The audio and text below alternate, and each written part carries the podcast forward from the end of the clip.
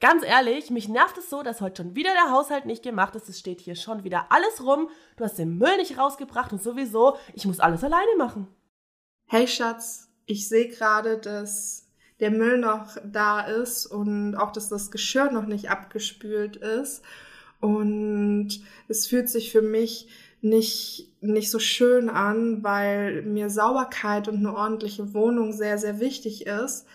Hast du gerade viel zu tun? Magst, hast du in den nächsten Minuten Zeit, das zu machen? Magst du, dass wir das gemeinsam machen können? Den Müll runterbringen und den Haushalt oder wollen wir uns das irgendwie reinteilen? Überlege mal, was sich von diesen zwei Sachen zwei verschiedenen Kommunikationsarten besser anfühlt. Und genau darüber sprechen wir in der heutigen Podcast-Folge.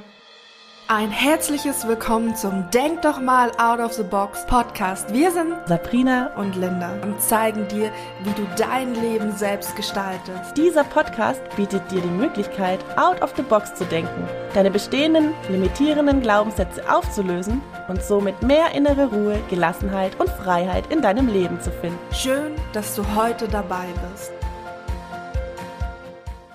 Nachdem wir uns in der letzten Folge schon über Kommunikation in zwischenmenschlichen Beziehungen unterhalten haben, würde ich heute gerne mal über das Thema gewaltfreie Kommunikation sprechen, weil das ist ja eine Kommunikationsform, die doch immer wieder auftaucht oder Richtung, äh, wenn es eben um das Thema Kommunizieren geht. Hast du schon mal von dieser Kommunikation gehört, Sabrina?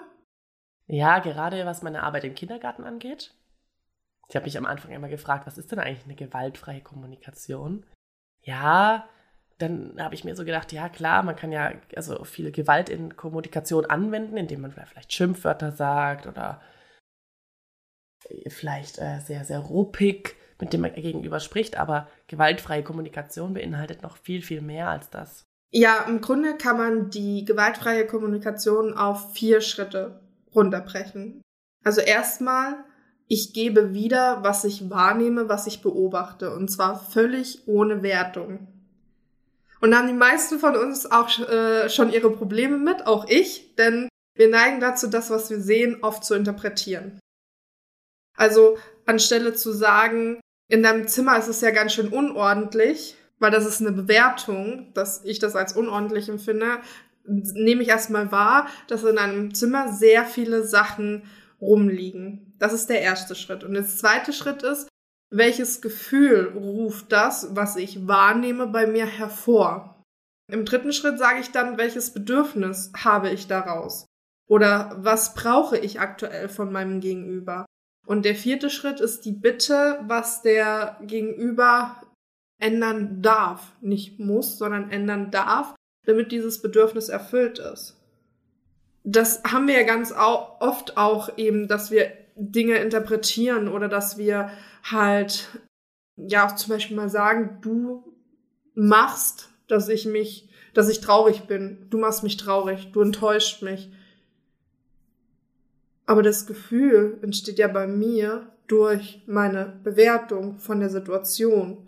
Die andere Person macht das ja nicht. Also zum Beispiel, ob das Zimmer von meinem Kind oder von meinem Partner unordentlich ist,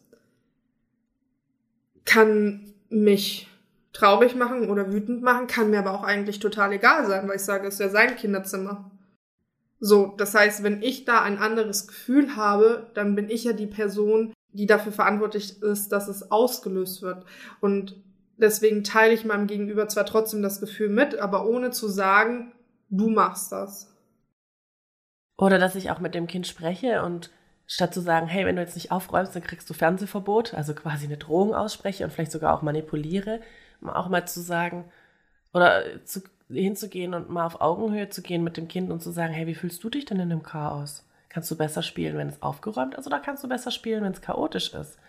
Oder einfach mit dem Kind zusammen zu erarbeiten, ähm, ja, wie es, sich, wie es sich auch für das Kind gut anfühlt. Also auch nicht nur aus meiner Perspektive zu sehen, wie es für mich ist, ähm, sondern auch da zu schauen, okay, was braucht das Kind gerade, beziehungsweise auch dem Kind Auswahlmöglichkeiten zu geben. Ja, anstatt äh, einfach nur zu drohen oder zu sagen, hey, ich möchte das jetzt aber so und so haben, sondern wirklich in die Kommunikation zu gehen und ähm, gemeinsam etwas zu erarbeiten. So nenne ich das jetzt einfach mal. Und genauso ist es auch mit dem Partner oder in Freundschaften. Also auch, auch mit dem Partner, wenn er zum Beispiel oder sie seinen Teil vom Haushalt nicht erledigt. Ja, ich fühle mich vielleicht nicht, nicht wertgeschätzt oder das frustriert mich, weil ich das, weil ich das Gefühl habe, dass ich dann diesen Teil machen muss und dadurch halt keine Energie habe, den auch mal mitzuteilen, was, was macht das mit mir und trotzdem die, die Wahlfreiheit zu lassen, wie die Person darauf reagiert. Ich kann meinen Wunsch äußern, aber ob diese Person das Gegenüber meinem Wunsch nachkommt, kann das Gegenüber immer wieder selbst entscheiden. Aber man kann natürlich äh, immer mitteilen, was das mit einem macht oder auch bei Kindern. Was kann das zum Beispiel für Konsequenzen haben?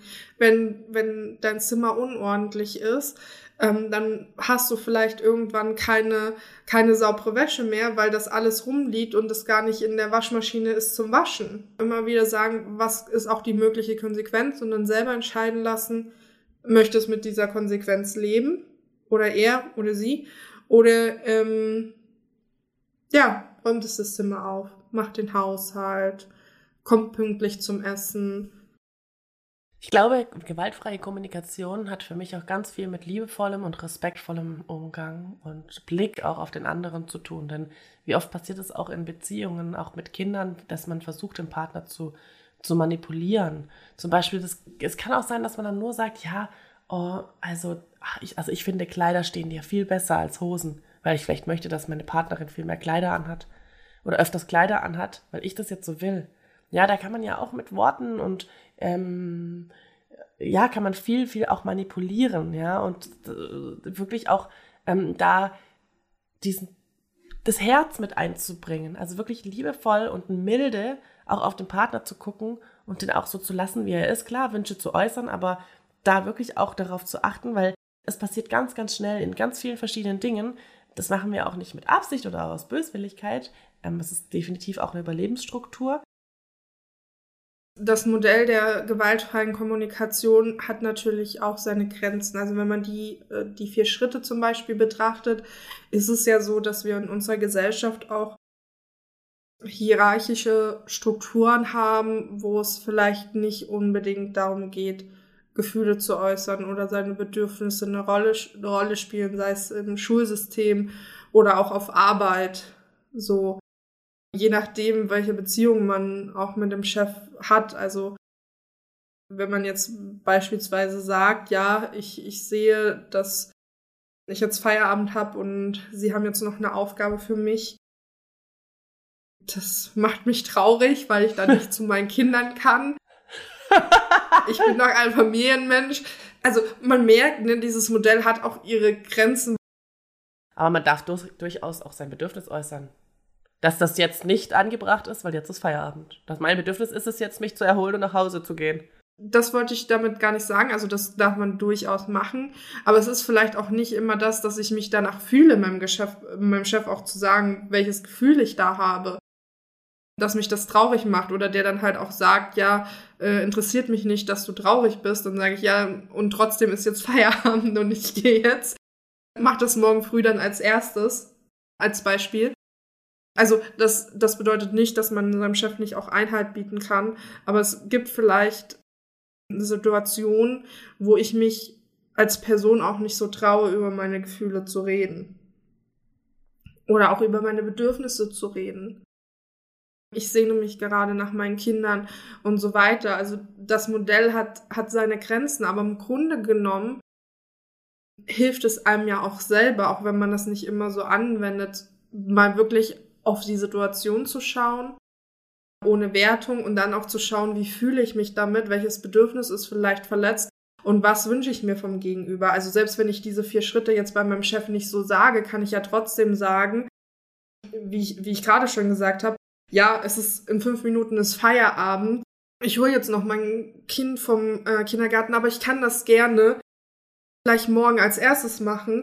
Und das nächste Mal, wenn du halt was hast, was noch dringend erledigt ähm, ist, dann komm doch bitte vielleicht eine halbe Stunde oder eine Dreiviertelstunde vor Feierabend, damit ich das noch rechtzeitig fertig machen kann, wenn du möchtest, dass es an dem Tag noch erledigt wird, als Beispiel. Und dann muss ich ja nicht sagen, dass das äh, jetzt kommt, dass mich das traurig oder wütend macht und dadurch das Bedürfnis verletzt ist. Also selbst wenn ich das Modell nicht immer, immer so anwende sprachlich, kann es mich ja trotzdem weiterbringen in der Kommunikation. Ich habe es ja, glaube ich, schon mal so ein bisschen angedeutet, dass vielleicht vielen von uns es nicht so leicht fällt, wenn wir Dinge nur beschreiben sollen, die wir wahrnehmen oder beobachten. Dass viele von uns, mich einbeschlossen, da auch gerne eine Wertung oder eine Interpretation aufgrund unserer Sichtweise von der Welt mit einfließen lassen. Und deswegen würde ich dir gerne als heutige Aufgabe mal mitgeben oder Aufgabe für diese Woche, übe dich mal im Beobachten. Egal, ob du draußen spazieren bist, ob du auf Arbeit bist, ob du zu Hause bist, ob du in ein neues Zimmer reingehst, beobachte mal, was du wahrnimmst und tu dir das auch mal innerlich sagen. Also zum Beispiel, die Küche ist aufgeräumt oder da liegt das Handtuch auf der Badewanne. Also einfach mal übe dich mal im Beobachten, ohne gleich eine Bewertung oder eine Interpretation der Sache zu machen. Und du wirst merken, dass dir das von Mal zu Mal immer leichter fallen wird, einfach mal die Dinge so zu beschreiben, wie du sie siehst. Und vielleicht tust du dann, wenn du das für dich geübt hast, das auch in deine Kommunikation einfließen lassen. Und dann kannst du ja auch gerne mal beobachten, wie sich das auf deine Kommunikation mit anderen Menschen auswirkt. Ich wünsche dir ganz viel Spaß dabei. Das war Denk doch mal out of the box. Danke, dass du heute dabei warst. Wir freuen uns, wenn dir der Podcast gefällt. Lass uns gerne eine Bewertung da oder schreib uns deine Fragen per E-Mail oder auf Instagram. Ansonsten hören wir uns nächste Woche wieder. Und denke mal daran, du bist wertvoll und es ist schön, dass du auf dieser Welt bist. Deine Sabrina und Linda.